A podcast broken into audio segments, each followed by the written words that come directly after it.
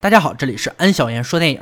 绑架事件一听就让人心里发颤，绑匪挟持人质，心狠手辣，不达目的不罢休，一场绑架就够警方挠头了。然而却就有两帮劫匪同一时间盯上同一个人，于是上演一场串联在一起的绑架案。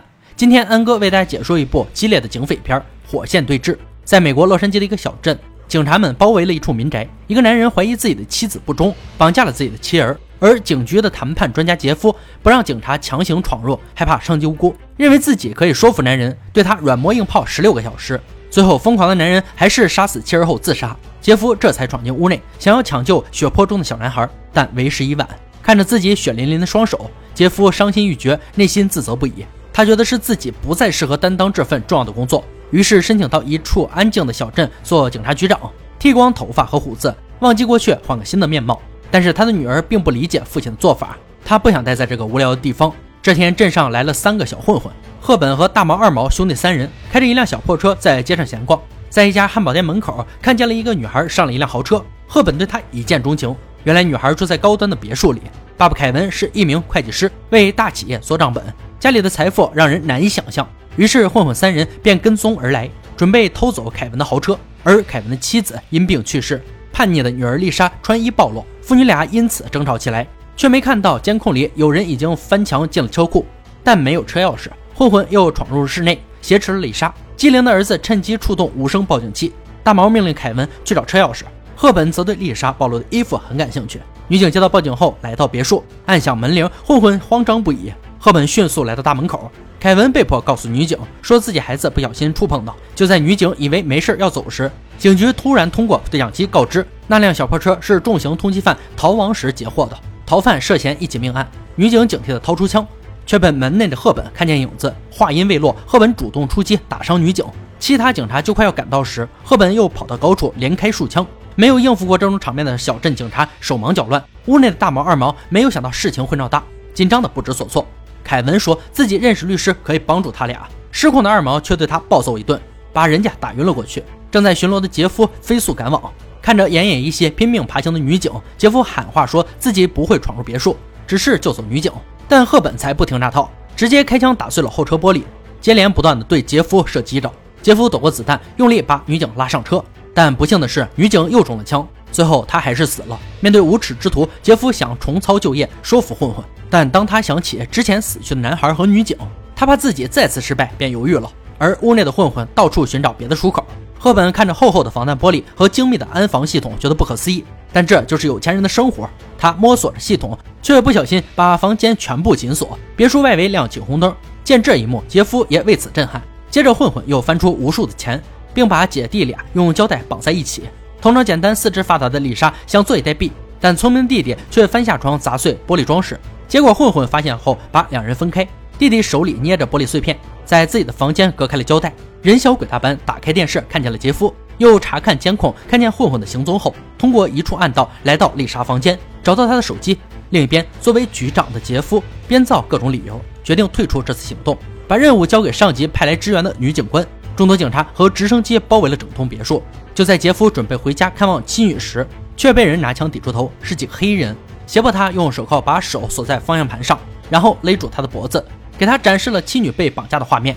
杰夫拼命地挣扎着身体，原来对方是想让他重新回到岗位，并让他在别墅外看守，不能让人进入。黑衣人则进去拿走凯文负责看管重要的光盘，如有违反将杀死杰夫的妻女。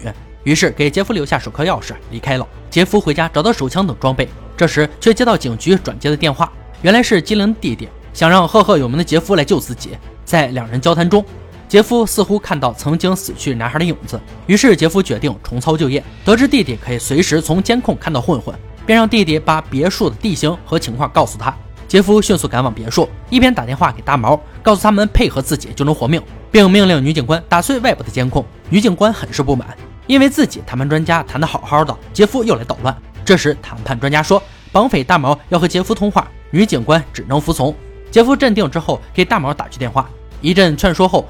大毛稍稍感动，杰夫让他们把凯文放出来，送医院抢救。自己和同事开着救护车，不带武器，光着身子进去。看着凯文被放在地上，杰夫迅速抬下担架，正准备抬起他，却看见赫本隐蔽于此。杰夫这才知道是三个混混，但只是吓唬吓唬杰夫。赫本并没有开枪，安全的把救护车开出别墅。走到半路，杰夫命令同事停车，然后用强心剂把凯文弄醒，问他光盘的事。但他这么做会让凯文没命。杰夫苦苦祈求警医的帮助，之后警医冒着风险帮助了他。警方也调查出赫本的身份，原来他就是那个重刑逃犯，几天前杀死一个超市店员，然后潜逃到小镇。赫本还患有精神疾病，血淋淋的杀人现场让他感到兴奋。打了一针的凯文醒了过来，杰夫立刻询问光盘的事情，并答应救出凯文的孩子。但凯文没说太多，只说出存放地址。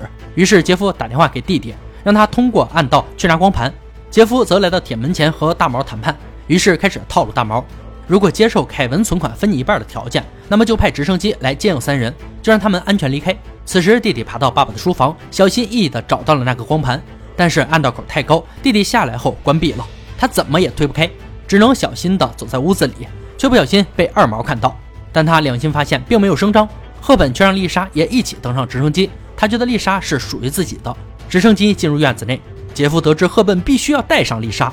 危机时刻，杰夫说飞机只能上三个人，但大毛情绪却变得激动，拿枪指着杰夫，然后又跑回别墅。为了姐弟的安危，杰夫只能暂时先解除戒备。而在屋内的弟弟找到了一把枪，赫本则来到车库，把很多酒瓶里灌满汽油，制作了汽油炸弹。此时，谎称联邦调查局的黑衣人来到这里，杰夫再次遭到黑衣人的威胁。让他待在外面，阻止警车进入别墅。黑衣人则潜入别墅里。然而，大毛和二毛商议后，觉得活命要紧，想要带着姐弟俩出去投降。变态的赫本得知后，立刻把大毛扔下楼摔死。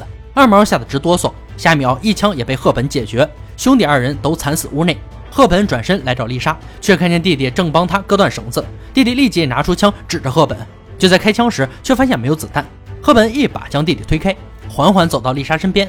丽莎一刀刺在他脸上，姐弟俩迅速从暗道逃跑。赫本随后像丧尸一样跟上来，姐弟俩拼命逃跑，最后躲进了防弹室里。愤怒的赫本扬言要烧死他们。此时的杰夫焦急又无奈，想起以前死去的男孩，他不想再犯同样的错误，便奋不顾身地跑向别墅。此时黑衣人打碎了总电闸，杰夫开着警车就撞碎别墅大门。赫本正好拿着汽油炸弹，直接扔向杰夫，警车瞬间一片火海。杰夫逃出后，拿着枪走进屋里。另一帮黑衣人从房顶爬下，用炸弹炸碎玻璃，大批潜入，却踩在汽油上。赫本从半空扔下火机，瞬间掀起巨大的火苗。一帮黑衣人葬身火海，赫本则从暗道逃跑。杰夫带着主角光环穿过层层火海，找到了姐弟俩。弟弟一把就抱住他，表示感谢，并把光盘交给了杰夫。他把浴巾弄湿，准备离开。最后一个黑衣人却拦住他们，一枪打在杰夫腿上。杰夫只能把光盘扔给对方。这时，赫本出现在身后，黑衣人转身开枪，却打中飞来的汽油炸弹。杰夫见机又补了几枪，接着就只剩下赫本。他杀气汹汹地举着炸弹走进来，先把一个扔在一大堆钱上，发泄着穷人心中的愤怒。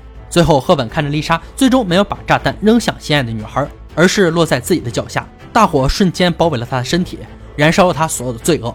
整栋别墅则变成一片汹涌的火海。杰夫立刻开枪打爆楼上的泳池。池水喷涌而出，三人穿过层层废墟逃出火海。杰夫拖着受伤的腿，立刻找到凯文，在远处让他看见自己的儿女，并让他帮助自己救出妻女。原来凯文是给黑衣人做过假账，然后把内容刻在光盘上，但凯文也没有见过对方。杰夫假装挟持凯文来到黑衣人的窝点，见到自己的妻女，对方还确保凯文清楚的记得账目后，便提出让杰夫放了凯文后再给他放人。而警惕的杰夫并没有见过对方的脸，怕以后会遭到报复。先要求放了自己的妻女，但对方并不喜欢讨价还价，只能把凯文放过去。然后凯文却发生转变，一阵大吼，让黑衣人杀了杰夫。理由是杰夫见过自己的脸，会出卖黑衣人。杰夫懦弱求饶，这一操作让黑人顿时蒙圈。凯文立刻开枪打死黑人，杰夫也干净利落干掉其他黑衣人。原来这是杰夫和凯文演的一场戏，故意扰乱黑衣人的注意力。杰夫立刻上前抱住死里逃生的家人，嚎啕大哭，哭出了所有心酸和恐惧。而他不仅守住了自己的家人，还救下凯文一家。最后，他带着家人远离了这场充满恐惧的死神的噩梦。《火线对峙》上映于2005年，由美国著名影星布鲁斯·威利斯主演。片中，他扮演了一个孤胆英雄，惩戒了一批批残暴之徒。人类在亲情、良知、善恶之间的无休止搏斗中收获到感慨，也在解决善恶的矛盾中采摘了罪恶的妖花，拾获了正义的利刃。因为正义永远战胜邪恶。好了，今天解说到这里吧。想看更多好看电影，可以关注安小言说电影。我们下期再见。